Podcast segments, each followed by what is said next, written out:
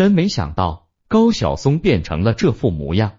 五十三岁的他完全褪去了鲁莽和精气神，从前长发油头盖脸，几撇邋遢胡茬，如今一头短发，面容干净清爽，就连突出文化人本体的眼镜也被摘了下来。令人惊讶和慨叹的有两处：一是油腻大叔去油，二是不可一世、自是才子的他，眼神里少了傲慢，多的是颓丧感和力不从心。本以为改头换面后的高晓松能为网友们留下一些好印象，但现实却是满屏的嘲讽和抵制。可以看出，绝大部分网友对于高晓松这个人是恨得牙痒痒，这与此前风光无两的他形成了强烈反差。曾经的高晓松在圈内是出了名的有声望，快乐女生、快乐男生、中国达人秀、生动亚洲。向上吧，少年抢着邀请他当评委。二零一二年，他拿着给别人写的十首歌，简简单单做了一个合集，就卖出去五百万张。后来他在北京开演唱会，只需坐后台喝几个小时茶就可以，因为有刘欢、老狼、叶蓓、陈楚生、郑钧、萨顶顶、李宇春、郁可唯、谭维维、金志文等大牌歌手给他当歌替。音乐圈混得风生水起，在网红界他依然实力强劲。二零一六年，高晓松力压贾跃亭、王思聪、薛之谦、雷军、罗永浩等知名人物，是该年度最有价值的网红人物。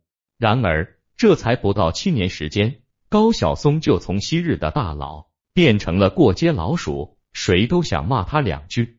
曾经的那些好哥们儿、亲弟妹们。更是对他避之若美，从前的风光都成为了黄粱一梦。高晓松终于还是为他的不可一世付出了惨痛代价。零幺出生即巅峰，清华大学说气就气。高晓松属于标准的高知家庭出身，爷爷高景德曾任清华校长，外公张维创办了深圳大学，外婆陆世家是女博士，母亲张克群。是建筑大师，普通人只在书报上见过名字的大人物，和他家也有些渊源。梁思成与林徽因曾经的宅邸就在他家前头。坐享无穷资源与基因，高晓松打小就优秀，中学上的是北京四中尖子班，大学考的是清华雷达专业。但比起雷达，他更爱诗词歌赋、风花雪月。才进学校。他就拉上老狼组建了青铜器乐队，在清华读了三年，高晓松愈发觉得无趣，于是勾搭老狼去了海南的一间歌厅演出。清华学历说扔就这么扔了。当年的两人在歌厅卖力唱，一晚上能拿二十块演出费，但由于自诩品味不落俗套，他们不肯唱粤语流行曲，被老板炒了鱿鱼。后来老狼灰溜溜回校。高晓松一路流浪，他先坐船到广州，再凭口袋里仅剩的钱搭上火车去到厦门。厦大周边处处都有流浪的艺术家，他和他们蜗居在一起，虽最终也没混出个名堂。春去秋来，浸淫间，高晓松的文艺因子获得了滋养。青春无悔，同桌的你，白衣飘飘的年代。这几首后来让他名声大振的校园民谣，此时已在脑海中初具雏形。回北京后，他又报考北电的导演系研究生，不如愿落榜了。他又去电视台打工，当了编导，接触了剧本制作和 MV 拍摄。二十二岁，一个最具抱负又难以落地的年纪。这一年，高晓松离开了电视台，创办了广告公司。九十三年。他一条广告就赶狮子开口报价一万六千块，这也让他大发特发，迅速膨胀。那时他腰间会挎一个大几万的大哥大，再挂一个大几千的 BP 机，威风的不得了。第二年，香港大地唱片把业务延伸到了北京，高晓松趁机让灵感落地，带着几首原创歌曲找上门。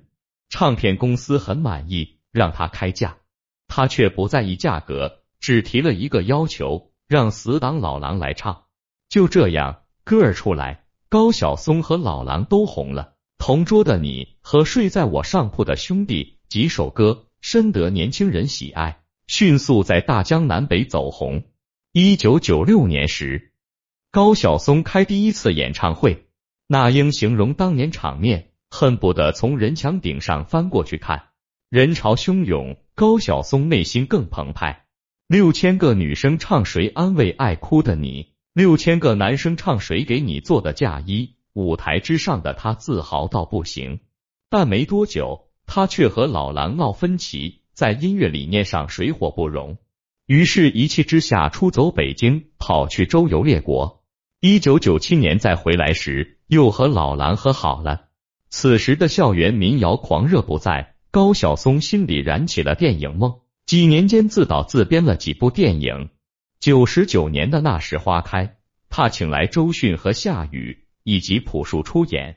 零五年的《我心飞翔》，他又请来陈道明和郑钧以及李小璐。第二部作品获得了法国和美国两项颇有分量的大奖。高晓松最风轻云淡、最功成名就的岁月就到此为止了。因为二零一零年后的他，满身都是唾沫星子和烂鸡蛋、烂菜叶。零二 PUA 鼻祖，婚姻生活无缝衔接，首当其冲的是他在感情史上欠下的桩桩孽债。高晓松自诩为拈花惹草的浪子，谁知风流的雅痞美名背后，满是责任感与道德的缺失。他那四段感情经历，每一段都背负上了负心汉的骂名。歌手云子是高晓松的第一任妻子，只因偶然听到云子所唱的《一起做吧》，高晓松心中便燃起了对这位女孩的情愫。为了把云子占为己有，他开展了一番热情轰炸。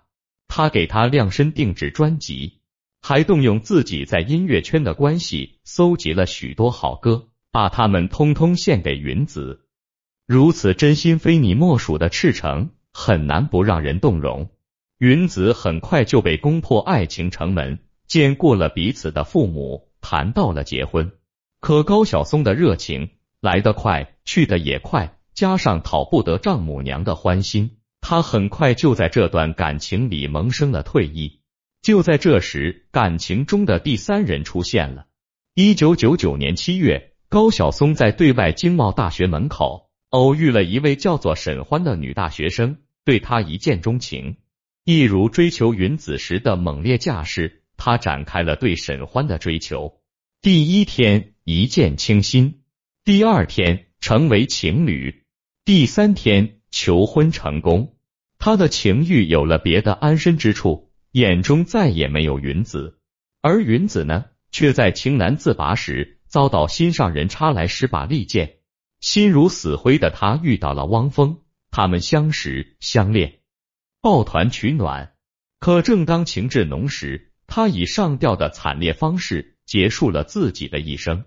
云子离开之后，他的母亲公开控诉高晓松的薄情寡义，而他的辩词是：我们正常恋爱，分手，他的死我不负责任。云子为何离开人世，我们无从得知。但高晓松在感情中的薄幸负情，也无法辩驳。云子的遭遇，沈欢也体会过。与沈欢婚后不久，高晓松再度移情别恋，追求起了阿朵。这场三人迷局的最终结果是，沈欢抡起法律武器逼高晓松净身出户，而高晓松与阿朵也在不久之后无疾而终。在后来的高晓松经历了几段短暂恋情，于二零零七年再婚，妻子是小他十九岁的女孩徐珊珊。他于这一段婚姻中的罪证同样多得数不清，最恐怖莫过于圈养是情人。和高晓松相遇时，徐珊珊年仅十七岁，年轻貌美、单纯无知的少女遇上事业有成的大叔，这种身份、年龄差于女方而言，本就有失公平。他却还试图在他身上进行养成计划。徐珊珊的一名西柚迷。看的书籍与电影，听的歌曲，乃至于三观，对于世界的认知，都由大她十九岁的丈夫所规定，何其恐怖！衣食优渥，无需工作，看似幸福，看似安逸，实则处处埋伏着危机。就比如，当徐珊珊的思想、安全感以及物质生活已完全托付给高晓松时，老高却忽然抽身离开，不给他反应的余地。二零一三年四月的某一天，高晓松回到家中，说自己决意离婚。未等徐珊珊质问，他就堂而皇之的说：“和你在一起，束缚了我，限制了我的创作空间，多荒唐！行情感操纵的是他。”要自在的也是他。三天后，正当徐珊珊还想着挽回时，高晓松已搬离了住处，一去不回头。花心、不负责、自我、自私，情感关系里的他劣迹斑斑，在其他方面也不见得清白刚正。零三口出妄言，自负不凡。二零一一年，此时的高晓松已经晋升为导演，正指导《大武生》的拍摄。五月九日。他酒后驰车，酿成四车追尾。次日，他被刑拘。有律师可以给他做无罪辩护，但高晓松拒绝了。他当庭认罪，没什么好辩护的。我现在心里只有忏悔。不知怎的，这句话明明是在忏悔，但却丝毫看不出在忏悔。往后的六个月，他与狱友同住，身份和地位在此失效。仿佛回到人生最原始的状态。出狱后，他甘当杀鸡儆猴的鸡，拍摄防酒驾的宣传片，念着从你我做起，拒绝酒驾，甚至还当了汽车公民宣传大使。此时他在大家心中的形象还算坦荡良好，又得益于那时宽松的行业条规，酒驾风云后的他还是风生水起。同年，优酷总裁古永锵找到高晓松。说要给他做一档专属脱口秀，名字起初叫闲的蛋疼，后来韩寒出招改叫小说，谁都没想到高晓松最终会折在这档节目里。小说第一期播完，播放量达百万，在当时很了不得。旁征博引，侃侃而谈，对于从小便阅杂书、看尽野史的高晓松而言，绝对算不上难事。手中扇子摇一摇。就是去时，就是诗和远方。没多久，节目风靡网络，高晓松砍大山的模样也深入人心。短短三个月，节目播放量已破了三百万。但东拉西扯、不求甚解的唠嗑型顶尖人才，最躲不过祸从口出这一结束。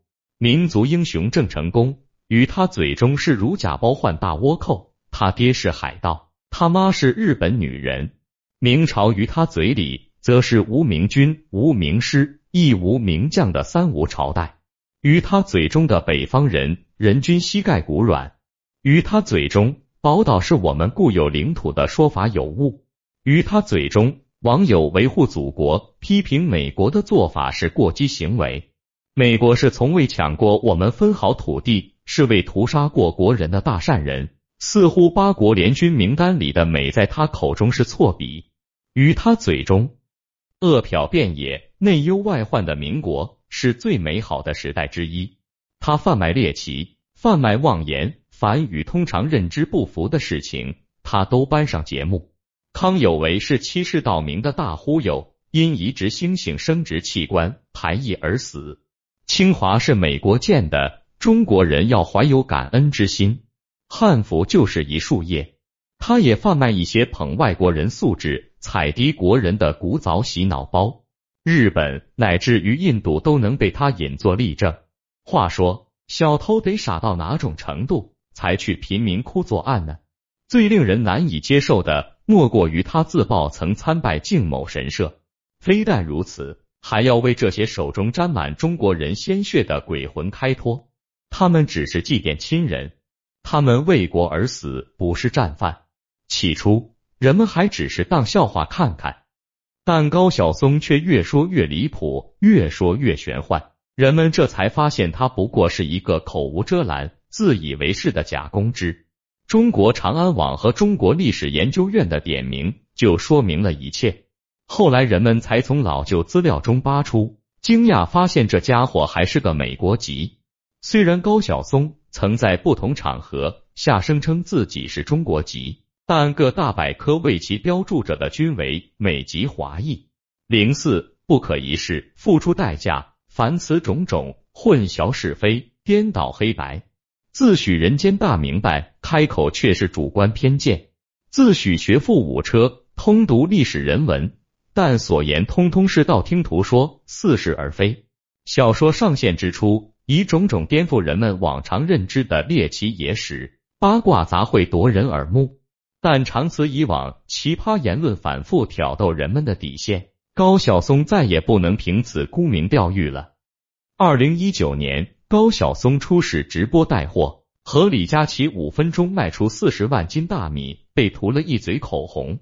本以为涂口红的造型能掀起一波表情包或者舆论热潮，但通稿发出后却冷冷清清。二零二零年六月，他再次试水直播间，参加了一场名人读名著的线上直播。